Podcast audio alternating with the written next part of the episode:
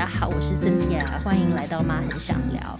几乎每一个孩子啊都很喜欢画画，只要有一张一张纸、一盒蜡笔，其实每一个小朋友都会很自然的就拿起笔开始作画。我还记得我们家小朋友小的时候，因为我们没有在用三 C 产品占据他们的注意，所以每次我如果知道我要去一个餐厅用餐比较久的时候呢，我都会记得带着画画的工具。我觉得对我来说，画画的这些工具真的是爸妈育儿的法宝之一。但是当孩爸妈他在享受孩子专注在画画的片刻宁静的时候啊，你是不是曾经想过，或是专观察过孩子到底在画些什么，或是他们到底想表达什么？可能他真的在画上面画的是一只鸟、一道彩虹、一间房子，可是他们是不是其实又隐藏了一些我们不知道的讯息，或是一些想法呢？所以今天我们就特别邀请到撰写《从画里看出需要特别关注的孩子》系列绘画心理学文章。然后引爆呢，社群父母们热烈讨论的皮皮老师来跟我一起聊，到底我们要怎么样从画中去看见孩子的内心世界？所以欢迎来皮皮老师。大家好。所以其实这次我要来访谈皮皮老师，在准备内容的时候，我才第一次听到这个亲子绘画觉察师的这个这个词，然后想要让皮皮老师多跟我分享一下，到底这个是一个什么样子的职业或是一个专业呢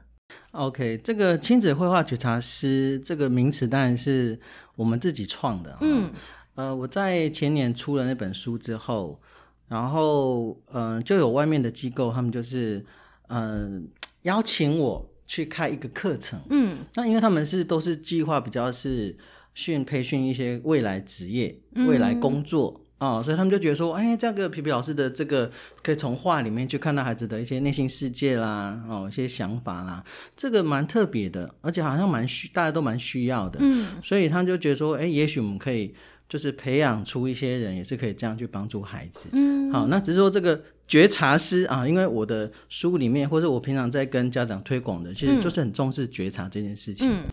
啊，透过孩子的话，我们可以觉察到孩子，嗯，或者甚至是觉察到我们自己，嗯，好，我们自己的教养问题，我们原生家庭的问题，这样，嗯，所以这都跟觉察有关。所以那个时候你写这本书的时候，其实你就是用这个艺术或者是说画画觉察的这个方式，在跟孩子做工作嘛，然后后来才出了这个书吗？对你这样讲也是哎，其实我们在讨论这个亲子绘画觉察师的过程当中，我也重新去架构我的这本书。嗯，好，其实我想写很多书，但这本是第一本。嗯，那我我后来就很很很很认真去架构这个整本书，因为其实我之前经营一个脸书社团叫爸爸妈妈的儿童美术教室，已经快八年了。嗯，那最开始就是只是说啊，想要写一些儿童美术的文章给家长。多了解这样子，因为其实国内家长是对儿童美术其实不够了解，嗯，所以我们大人都是用那种很写实的角度观点去期待孩子要画出很漂亮的画，可以得奖的画这样。但其实儿童画的本质不是那个样子的，啊因为那是我们大人的观点嘛。所以我我成立这个人脸书社团，就希望说，哎，多分享这个儿童美术的观念给家长了解。嗯，那从二零一四年一直写到二零一九年。好，这当中因为有小朋友出生，所以我停了两三年没没办法写文章。嗯，然后后来二零一九年回来开始写绘画心理学的。嗯的文章就就开始去分享，就是说教家长怎么从孩子的画里面可以看到一些那个孩子的内在心理这样子啊，这个部分当然就哇就引爆家长的那个 那个热烈讨论，对对讨论就是哇，真的神奇啊，可以那个从画里面看到一些什么什么东西这样子。嗯，那这个部分当然就说一般家长认为他是比较专业的，嗯啊，可能是就说呃心理智商的啦，艺术治疗的领域这样子。嗯，但是我就试图都是用比较。就是比比较 比较平易近人的、比较浅显易懂的方式，带着家长去了解，说哦，其实我们怎么看怎么看，可以看出一些什么这样子。嗯，那所以当然家长就很很有兴趣，所以后来就二零二零年就办了很多讲座，然后也就是吸引了，就是我刚讲那个他们公司就找我去去开这个亲子绘画觉察室。嗯，对。那在那个过程当中，当然我也在思考说，对我要传递给家长是什么？嗯，好，其实不是只有美儿童美术。好，最早我的出发点也许只有儿童美术，但是后来也发现哇，这个绘画心理学真的家长父母都很需要。嗯，因为如果我们可以看到孩子的画里面透露出一些比较负向的讯号，其实就可以及时去处理。嗯，啊，不会累积到哇，这个孩子已经过了三年五年，已经很受伤或者很严重了，才要去做治疗这样子。嗯，对，所以我我很强调那个觉察，所以后来我这本书，我就说，因为我经营这个联络社团已经七八年，其实写过文章已经两百多篇了。好，那其实本来以为跟出版社讨论说，可能啊很快就可以凑一凑就可以出好几本书了这样。那后来我实际要写的时候，我就发现说，哎，这个不是我要的架构。嗯，我希望它是完整的。嗯，啊，从呃儿童美术谈到绘画心理学，嗯，最后再谈到亲子教养啦，就是心灵成长啦、觉察啦、自我觉察这一块。嗯，对，因为其实最终你会发现，孩子我们在教养孩子，其实那个是是一个。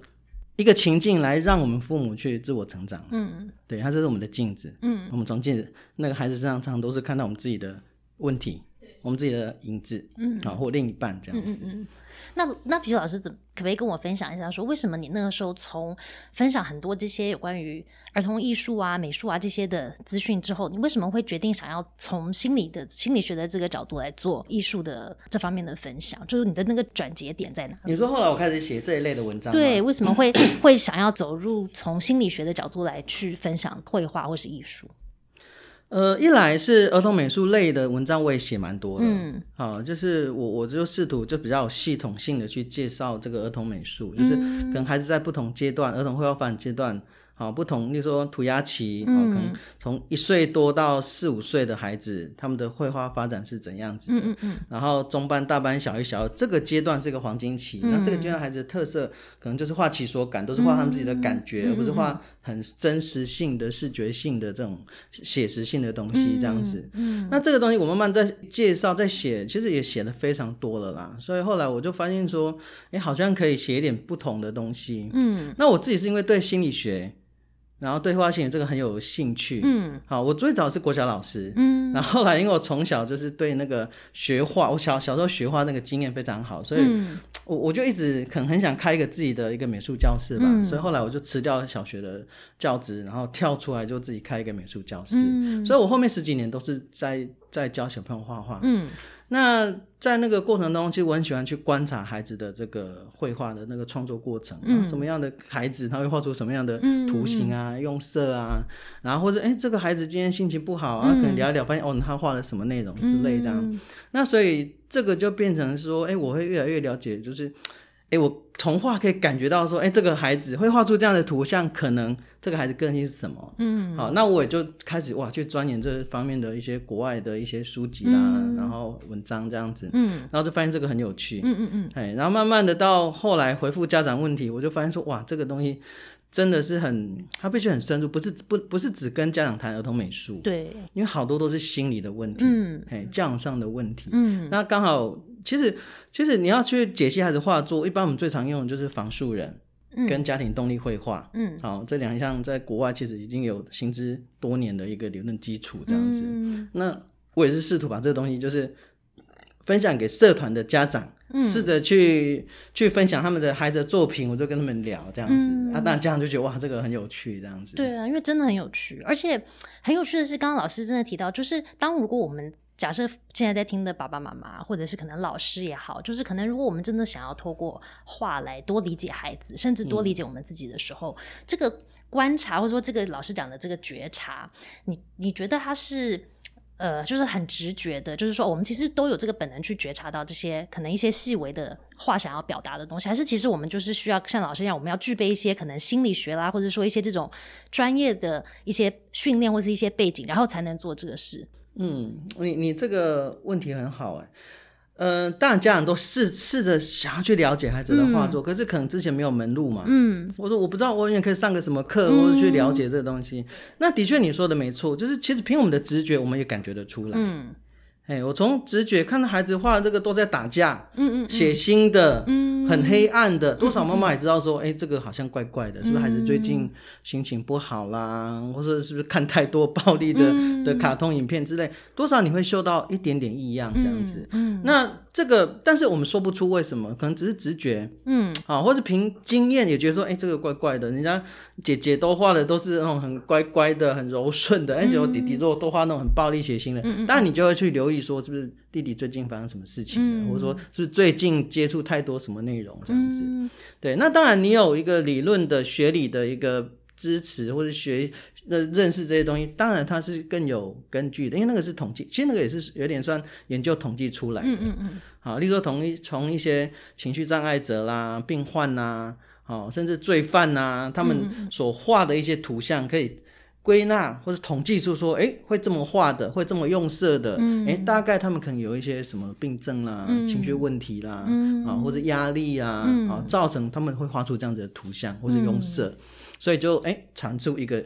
学问出来这样子，所以现在很有趣。所以，比方说，可能就类似我们去可能一个美术馆去看到一幅可能某一个艺术家做的画，有时候那个画就有时候我不知道那个画背后的故事，可是有一些画我看了可能就会有一些情绪，可能我看了会很伤心，或者我看了会很很开心，或是很难过，就可能会有一些情绪是我看了这个创作就有感觉。所以其实那个就是老师讲的那个直觉的感受，就是当我们看到孩子的画的时候，有些时候我们自己本身就会有一些些的。嗯，透过这个画的一些情绪的反应，那透过这个我们再去思考说，诶，那这个反应，这个反应是在表达什么？也或许我像老师讲，他可能是观察孩子在这段时间有没有什么。不一样，就比方说，他可能以前都是在画农场里的小牛、小花、小草啊，然后什么蓝天白云，然后突然他开始画，就是可能颜色变得很沉重，或者是很特别激烈的一些暴力的一些画，所以他其实那个对比很大的时候，我们可能也要比较特别注意一下。我觉得身为父母当然是最了解自己孩子。嗯，你说，哎，他一年前画的，常常画的，到现在转变了，嗯嗯嗯，那你会留意到说，哎，是因为刚上幼稚园或升了小学，然后接触的同学，或是最近在流行什么《鬼灭之刃》，所以就画这个东西。这个我。我们父母是最容易注意到嘛？嗯，那当然就是说，孩子他画的土豆他的心理投射。嗯，哦，那我们在看的时候，就像你刚刚讲的，哎，我们妈妈自己看到孩子画的用用色啦、图像啊，哎，你如果觉得怪怪的，呃，第一个你会去开始去注意说，这个孩子最近是接触到什么，或者是我们的家庭教养或者学校的教育是不是对孩子产生了什么影响？嗯，那再来一个，其实也是我们自己的投射。嗯嗯，就像你刚刚讲，我看一幅画。你看起来是悲伤，嗯，另外人看的不见得是悲伤，因为每个人也有一个心理投射，嗯嗯啊，所以一个作品产出之后，一个艺术家的作品产出之后，其实观者怎么去解读，那就是每个读者的观者的一个自己的事情，因为他有他自己的内心世界嘛，哦，对，所以那个会有了，有时候孩子画的一张图，你很有感觉，嗯，那也许。也许他触动了你什么，或者让你想到了什么，嗯，哎，但是其实我们也尽量不要只是看到一张画就开始解析说，哦，你这个 对，因为那个是要核对的，是要理清的，而且尤其跟要跟画者、跟孩子去沟通。哎，你怎么想到画这个啊？嗯，哦，然后他就会讲，那因为有时候他讲的答案跟你想的 也许完全不一样，对对对，那不然你就误解了这样子。哦，所以这样很有趣。所以我们在跟嗯，透过。像绘画去观察孩子的时候，我们不是就是坐在那边默默的看，然后什么都不讲，然后就是把一切就是可能我自己在心里面想了很多，然后就把它埋在心里这样，而是是我们要透过这个画，或许我我觉得他想表达什么，或者说，诶，我看了这个画觉得很开心，你要不要告诉我一下为什么你会这样做画？就是可能要透过这个画去跟孩子开启一个可以对话的一个一个可能一个机会吧，对不对？对对。OK，所以其实我们是要在这个过程里面，其实它也是个很好的亲子互动的时间，就像阅读。就是我们可以一起读一个故事，可是有时候就会小孩可能会问一个问题，或者我们可能会问小孩问题，然后在这个里面创造一些对话。那通过这个对话再去核对，可能我们想象他可能哦，学校可能跟同学最近发生了状况，然后又去核对说他最近好像回来都有点闷闷不乐，然后再去看画的内容，再把它多个角度拼在一起了之后，才能有一个比较完整的。照片嘛，对不对？其实画画这件事情哈，它比较特别，就是说孩子比较不会有防卫机制。嗯嗯，啊，他不像，例如说我们在做什么心理治疗啊、心理智商的时候，他会知道说，哦，你现在要访谈我，你要智商我，然后所以我觉得心理的东西也许我不讲，或是我选择讲一半。哦，那我我可以有选择性的这样，但画画这件事情就是很自然。嗯，好，就是尤其你说，如果孩子在家里在这边画画，然后你可能在做家事，然后偶尔凑过去说啊，你画这是什么？但孩子他很自然的去画他的图像。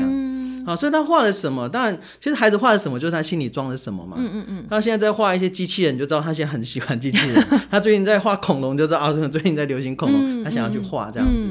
那尤其他如果画了家人，画了人物，然后一些互动。哎，你就去跟他聊啊，这个我说这个就没有防卫机制，他就反而很自然，就可以在聊天中当中就讲出他自己的一个心理的感受啊、想法啊，或者遇到的问题啊、挫折这样子。哎，那你就很自然就跟孩子就联系上了，嗯，啊，心就连接在一起了这样子。那这也很有趣，因为刚刚皮老师有提到说，就是绘画，就是透过绘画去。解读我们自己，因为我们已经成人了嘛，或者是说解读孩子，其实好像很不一样。因为我发现孩子的心理状态跟我们真的有一些差距。就我觉得孩子真的是比较有点像纯真也好，或者说对对他们来说，他们其实是很直觉表达的，就是哦，我现在很生气，所以我就是。表达很生气的情绪，或者是很很生气的一些行为，或者是一些动作。然后，如果我今天很开心，我就是很开心。然后下一秒钟，如果我的情绪转变，就是马上转变。嗯。可是，当我自己观察我自己是成人的时候，其实我们会想好多嘛，因为我们会有一些觉得说，哦，社会既定说这样子 OK 还是不 OK 啊？那我这个时候可不可以表达情绪啊？然后，包括我去咨商，我就会觉得说，那咨商师会怎么解读我呢？怎么看我呢？所以就会想很多。之后，我讲出来的东西其实是透过我好像过滤过的内容，就不是真的是。很很真实或者很完整的自己，那所以孩子在这方面其实就很适合透过绘画去跟他们做连接，因为他们其实是非常的直觉表达他自己心里所想。比方说，我现在就是很想画机器人，因为我最近在看机器人的书，或者我就是好喜欢，或者是我很不喜欢，所以他就会很直觉的、快速的反映在他的作画上，对不对？对，嗯，其实就这个就是社会化了，嗯嗯，他经历过的学校，其实他经历学校就已经在社会化了嘛。对，那我们大人就更经历了整整个学习的这个历程，然后到进入整个社会，所以就我们的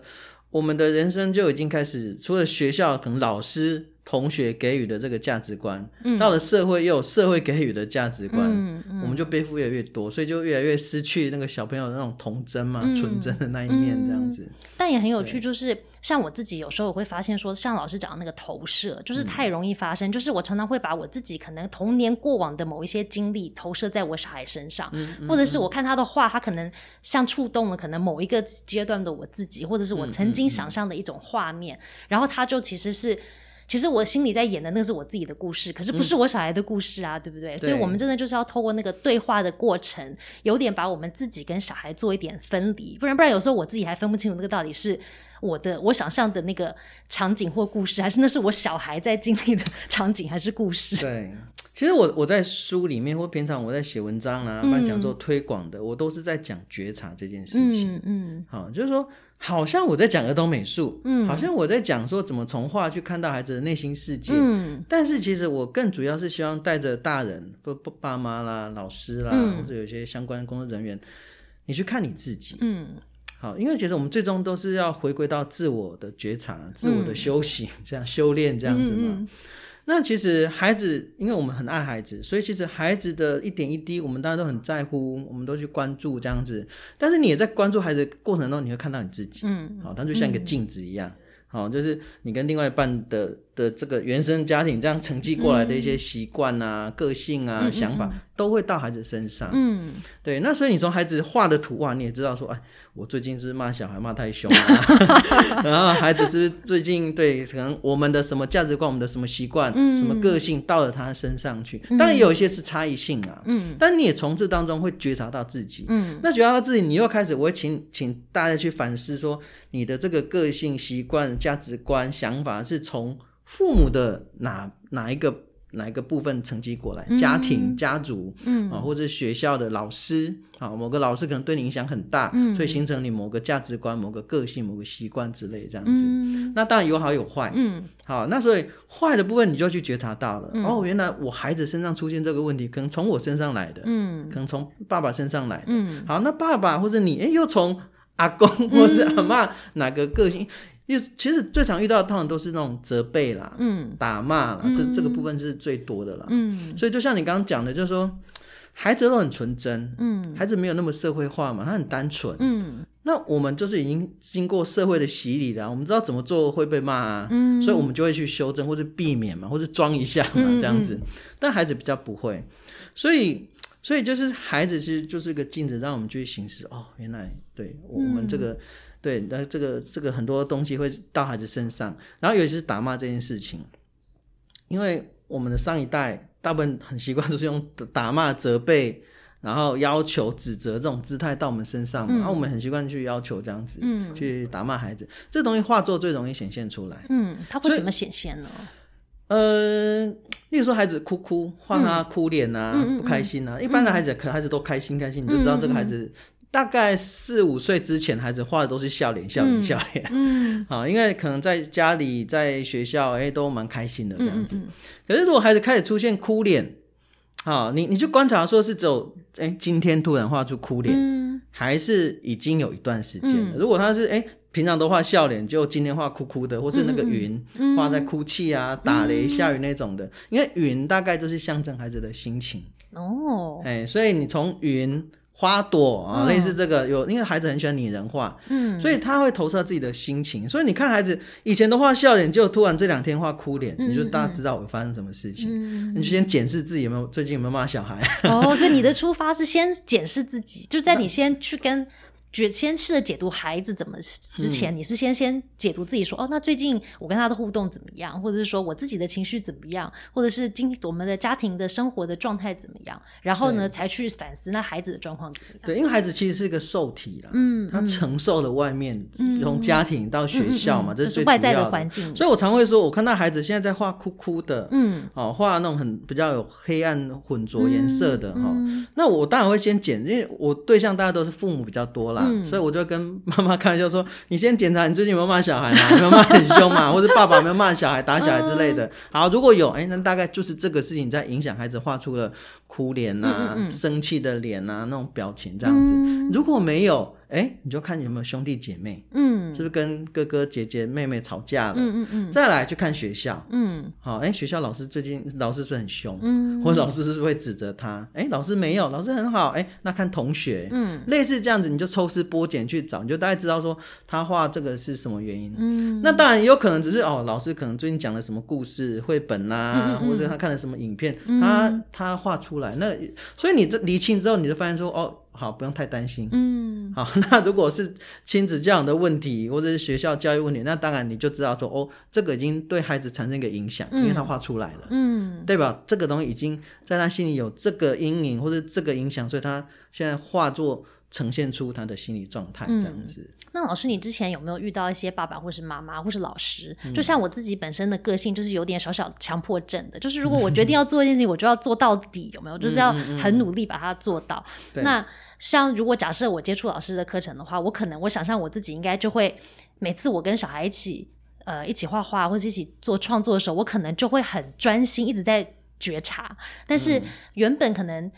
在家庭里面这样子的一个绘画时间，可能是蛮疗愈的啊，就是说哦，这个好的亲子时间很放松，然后你画你的画，我们就聊聊天。那你有遇到一些爸爸妈妈类似我这种，就是太努力想要透过画去越了解了有这样子的资讯，或者说这样的一个。工具可以使用，那会不会就是很过度、很努力？就是哦，在这个时间我就要观察，要跟他对话啊，什么，就是变得太刻意了。那就变成那个亲子时间的那个互动，跟原本想象，他只是就很自然融入在家庭里面一个时段。那你只是透过这个去做对话、去做观察，跟当做一个工具去可能总和你可能生活里发生的状态这样子。那遇到像我这种妈妈的时候，你有没有遇过？跟你觉得你会给他什么建议？当然，我觉得还是回归觉察。嗯，你看到你，你光还没开始接触去观察孩子画作，你在觉察到自己说：“老师，我会不会是那种变成一个会随时去盯着孩子说啊？你怎么画出这个？糟糕，你画这个是不是怎么了？这样子。”对，那你有觉察到自己的个性了。嗯，好，好，所以当然啦，绝对是过于不及都不适合嘛，绝对都是尽量中庸。嗯，这个去解析孩子画作，其实他。你要，你现在说他的目的是什么？嗯，哦，当然就是说啊，我们想要多了解孩子内心世界是不是健康啊，最近有没有遭受什么什么状况？其实这个东西当然不止画作可以看到，嗯，平常你跟孩子相处你就知道了嘛。他最近感觉闷闷不乐的，你也知道他可能最近有什么事情，只是他讲不讲是发生什么哪哪个方面引起的嘛？姐妹吵架或者什么同学问题什么？那。这个画作解析，当然我我在书里面，或者我在文章，或者我的讲座课程，我都尽量都想要，就就是想要教家长多懂一些，可以看懂一些讯号。这些讯号的确就是你要去注意。嗯，好，那你也不用太紧张。嗯，好，因为如果他偶尔出现一个两个，那也许不见得就一定是不好的，或者说真的就是有状况。嗯，可是如果长期出现，或者说你也搭配自己知道说啊，最近对我们家吧，就是。爸爸就是很爱骂小孩，嗯嗯嗯，或是阿公就是很严格哦，阿妈嘴巴就是很坏，都会那个批评小朋友画画功课，然后要求很高什么的。那当然你也知道这个有问题，嗯，那我们遇到觉得有真的觉察到，觉得一可能小孩最近状况真的不太一样，或者是说有点点担心，觉得说他有一段时间可能持续蛮长一段时间，他都会呈现比较说心情外在的表现也是有点低落，然后他的画画也变得有点跟以前不同，然后可能表达的可能是酷酷的云啦，或者说可能一些很呃黑黑的暗暗的一些色彩的表达啦等等的。那如果我们当做父母，我们觉察到这件事情的时候，然后我们也知道说生活里面的确有发生一些。状态或者是状况，那我们的下一步应该怎么办呢？我们是真的要带他去看咨商师呢，还是说我们可以怎么处理这样的状况呢？这个当然，其实这个出现的，就是说画画出现的这个讯号，其实它就是一个提醒我们自己要去成长，或是去改变，嗯，或者去调整的一个点嘛。嗯，例如说，你孩子他画哭哭的，然后原原因是因为。那个夫妻之间常吵架，嗯，或是爸爸或者你自己常在骂小孩，规定孩孩子要求孩子，然后这种打骂教育，那你觉得带这孩子去看智商是有用吗？问题不在那里啊，对不对？所以他就是一个点去提醒自己说，哦，对，我们的夫妻关系要处理，我们的亲子教养要处理，嗯，所以你要去处理的是。父母如果去调整自己的情绪啦，或者上一些课程啊，你去上什么什么萨提尔啊，上阿德勒正向教养啊，非暴力沟通啊，你就上很多这种课程去提升你自己。嗯，所以孩子他出现的，我说他是这个受体嘛，因为我们的降降下去之后，再骂他下去之后，这个负面能量下去，他当然会。呈现出来，嗯，或他受不了，嗯，所以我们大人被骂都很不舒服，更何况一个孩子一天到晚如果被骂、被指责、嗯嗯，被打压，他一定很受不了，这样，所以要处理的不是，哎，孩子你要坚强一点哦，嗯，人家这样骂你，你要承受得住，其实不是他的问题，是谁给他这个东西嘛，嗯，好，就我说，尤其是以儿童来讲，最常见当然就从家庭开始到学校，嗯。哎，那有些可以避免，有些不能避免的，那你就这就是考验你的人生智慧了。嗯，好，这就是我们人生的课题。嗯，那老师会，就像我，因为刚好我最近在上我的一个我的心理学的那个硕士班，所以其实，在我的课程里面，我们也接触到，比方说荣格，他就会讲到说，其实我们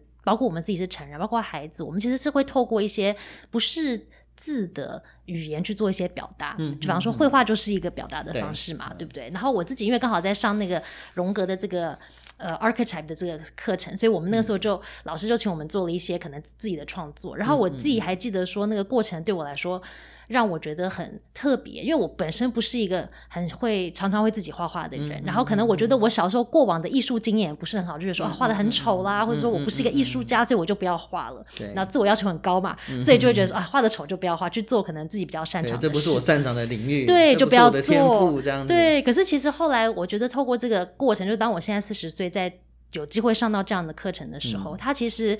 真的让我发现说，其实。画画，或者是说我想象不是我想象中的画，是一定要画一个好像艺术家画的这样的一个画。它其实就是你随手的画一画，或者是可能你今天心里有什么感觉，你可能写完一篇日记，然后你就随手画一画你心里想要表达的东西，或者某个颜色。其实那个感那个过程里面是非常疗愈的，然后会觉得有一段时间我会前面一段我觉得会是紧张，因为我的个性嘛，就是会想很多，所以我在有一段作画时间就是会一直想好多好多东西，说哎这样好吗？这样漂亮吗？有没有很多那些自我的批判都会出来。但是过了那段之后，它就会变成一个好像有点像 flow 出来的，它就是会自己一直跑出来的一种感觉。然后有些时候我也想说，哎，好奇怪，为什么会出现这个东西？因为我真的没有觉得我会想要画。可能真的是一个云，我可能想象中我要画树，但是画着画着我可能就画了一大堆云这样子，所以我觉得那个过程其实还蛮有趣的。然后我觉得我很多同学或者教授，我们也会聊到有关于艺术治疗的这个这个话题。但是在台湾，艺术治疗的这个事情，就是比方说透过艺术来做心理的疗愈或是治疗，它是主流的吗？就是很多人知道这个这个方式，或者很多人在运用这样的方式吗？其实，在台湾艺术治疗还不算是一个很主流的。嗯。好，它不像在美国啦、欧洲，其实是发展比较久。嗯，对。那艺术治疗这个东西，其实像很多人来上我的课或者听我的讲座，其实都是对艺术治疗很有兴趣。嗯嗯。好，那我就跟他们讲说，其实艺术治疗你要先了解，它就是治疗。嗯。好，就是它其实是一个很像医学这样很专业的领域，只是它比较治疗心理层面这样子。嗯。好，那。那很多人他们想要走艺术治疗啊，我说这是一个很专业的领域，嗯，啊，因为你可能去处理一些呃心理上有状况的人，情绪问题啦，或是做早疗这样子的治疗 处理这样子，那那是一条很。专业的的领域，而且你就是去做一个帮助这个小族群的人这样子。嗯，那但是其实更大族群，我说一般孩子健健康康的心理状况是比较 OK 的状态，其实他们偶尔会遇到一些被被同学那个吵架欺负，或者是被爸爸妈妈骂什么的，然后产生一些一些情绪问题什么。那其实。我我在做的东西是帮助另外更大族群的这个部分。嗯，好，那我们回来讲艺术治疗。你刚刚讲说，哎，为什么我在画画当中感觉很舒压？嗯，啊，其实这个就是你在你进入那个状况创作的过程过程当中，其实。你会分泌脑内啡啊，啊多巴胺啊，这本来就会让你愉悦。这个就跟运动一样，嗯，你看你在上跑步机的时候，哇，都很痛苦，那前五分钟超痛苦的。可是当你进去之后，你可以跑一个小时，嗯嗯，因为你分泌脑内啡，让你跑哇一种很愉快的状态。所以艺术类也是啊，哦，那个绘画啦、音乐啊，都是当你进去之后，你就很愉快这样子。那艺术比较特别，绘画比较特别，就是说。呃，其实从古至今哈，我们的画画美术教育都是倾向要画的像，嗯，因为我们成人都是写实期，嗯，好，大概孩子从跟他国小中高年级会进入到叫写实前期，然后到了国中高中就生理上就发展到整个写实期，所以我们大人都是用很写实，好，所谓的写实就是我们有三度空间概念，我们知道这个比例明暗我们很明确，所以我们去看孩子的画。他们就不是，他们就不是写实集，他们都是凭感觉在画画的，而且搞不好像那个中高中班、大班一年级，很多都还是处在平面的一个空间概念，他们没有那个三度空间概念，所以他们画的东西不会立体，不会有明暗，不会有那个前后这种东西。那所以，我们大人去看就觉得画的不好，画的不像，画的不对。所以很多孩子很容易受伤、挫折，就是这样。所以我说，我前面几年在写文章，儿童美术都在写这一类，就是让大家知道说，其实孩子的画、儿童画跟我们成人画是差异是很大的。但我们不了解，嗯，因为没有人在教我们这个东西，所以父母都不了解，我们就只有用很写实。所以你看，我们一般送去学画，我们很容易的观念都是说，啊，学画就是学素描啊，嗯。学水彩这些的，但儿童画的本质不是这个。儿童画本质就是你想画什么就把它画出来，画你的生活经验，画你的感受，画你的记忆，画你的想象，这就是最棒的、最自然的儿童画这样子。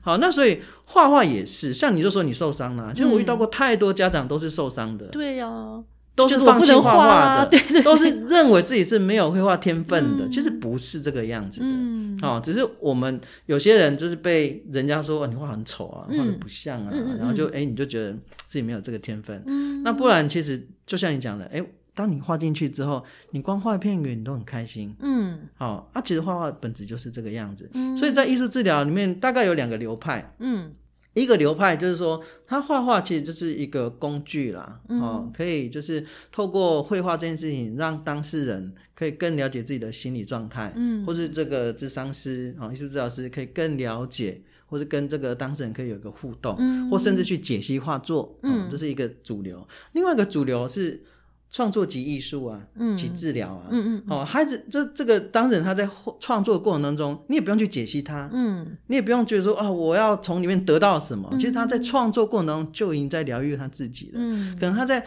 创作过程当中，他的心理就已经在活动，嗯。他很多让他忧郁的、难过的、悲伤的事情，其实慢慢就解压、释放出来。对，那个、那个，这是另外一流派。你不用执着在说，我一定要去解析，说你这个有什么创伤，我要怎么去疗愈你，也不用啊。所以，其实孩子或者像你自己，当你在做这些创作的时候，你就已经在疗愈你自己。嗯，所以老师也会鼓励，就像老师其实很多的工作是跟孩子一起做，但是你也会鼓励，就是像爸爸妈妈们，我们也可以，这身为成人的我们，当然我们带了很多过往的，可能像老师讲的，可能呃家庭的一些经验啊，或者是说可能社会上的一些教教导啦等等的，在我们身上。可是我们还是最终还是内心有一个我们就是比较初初期怎么说呢？比较呃 pure 的那个自己，或者说比较。初衷就是很像小孩的那个我们内在的小孩的那个自己嘛。对。那我们是不是也可以透过绘画，或者是说，呃，创作的这个过程，艺术创作的过程，去更连接我们那个内在，就是当初像我们自己小孩那样子很纯真，或者是说很直觉的那个自己。透过这个过程，我们是不是你也会鼓励我们大家成人也可以来做这样子的一个可能呃培养这样的生活习惯，或者说兴趣也好，就不是要画一定要画就是很漂亮的或者很写实的画，而是只是随手画画，或是画一些类似像缠绕画的画，对，有不同的方式去跟我们自己做更深的连接。嗯，当然啦，其实我的讲座或者我平常都鼓励家长，就是你就大胆的拿起笔来画。嗯。对啊，就是其实很多我我在我在课程或者讲座里面或书里面我提到，就是说其实嗯。罗恩菲尔，他是一个那美国宾州艺术教育大学的那个教授，他就提到他的研究里面就发现说，其实我们人哦，到了国高中会分成视觉型跟触觉型，嗯，视觉型大概有占一半，嗯，好百分之四十七，他就是很理性的，嗯，所以他画图很习惯要画出很很冰很精准的比例，有结构的，所以说这种这种人这种孩子哦，画素描画的很像，画的很棒，嗯，好，但是有百分之二十三是触觉型的人，嗯，他们画图是凭感觉的。嗯，好，我刚刚讲就是，呃。中班、大班、小一、小二这个阶段，孩子都是画其所感，嗯，都是凭感觉在画画，或者画自己的感觉、感受、感知什么这样子。那这个触觉型的人，其实他们长大之后还是保持这种很感性的画自己感觉，他们不反而画不出那种很精准比例的。但这些人是很感性的啊，嗯嗯嗯。啊，我常常举例，像例如像范谷，那这是一个很感性的人，所以他画的东西不是在画那种超像的，嗯，好。那但是这种人，这种孩子在班上常常被视为是不会画画的人，嗯。嗯，因为大家都很崇拜那个鬼魅之刃画超像的，皮卡丘画超像的，那个艾莎公主画超像的人，他们觉得哇，他们好厉害。这种这一类是比较偏视觉型，嗯，那他们通常都有一个很喜欢的主题，很喜欢一直画画，所以就画很很那个形体啊、形状都画的很好。嗯，所以我们的一般的普世价值都觉得这种是会画画的人，或者有绘画天分。嗯，但是有些很凭感觉在画画的人，他们就很吃亏。嗯，但他们反而是很稀有的哦，他们是很感性的一群哦。嗯，对，所以我遇到很多妈妈，其实他们本来。就是可能这种很感性的人，可是他们画画之路是很挫折的，嗯对，所以当我在推广这个部分的时候，会越来越多妈妈会释怀哦，原来我 OK，对我反而是个天才耶，我反而是感觉对我是很有感很感性的凭感觉在画画的人，嗯，对，只是人家不懂我，也对，其实这很有趣。然后我觉得真的就会觉得说，对啊，有时候像我们有时候像我自己就会觉得常常很在意别人有没有懂我，但是有时候在。做这种艺术创作的过程里面，我就觉得说，别人懂不懂其实也没差，就是我自己懂就好了，对不对？这是你自己的作品，或者说，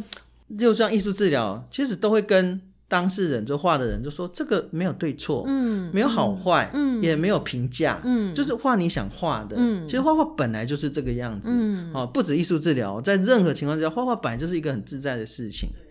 对他没有绝对的对错，这样，除非你要画素描这种很理性的，你要要求要很精准，画的超像的，再 copy 一次这样子，那当然好，老师会去修改你的画，嗯，不然平常你想画什么就画什么，这是没有什么绝没有对错，没有好坏的这样子。嗯，哦，听老师讲的时候就很想上你的课，但是好消息是老师真的要有课，因为老师在九月真的要开一个从画画看懂孩子内心世界的这个线上的课程。是，然后更棒的是，老师还会提供马很小的听众呢三个参加的名额，所以。想要参加的名，这个听众们真的要好好的把握。我自己本身都很想要报名，对。但是我觉得跟老师刚刚聊这个过程里面，其实我觉得不只是透过这个课程可以去看懂孩子的内心世界，但更多其实我觉得有一大部分，就像我觉得我自己在为什么会做妈很想要这个节目，其实就是会发现说育儿的这个过程，就像老师讲的，就是真的像一个。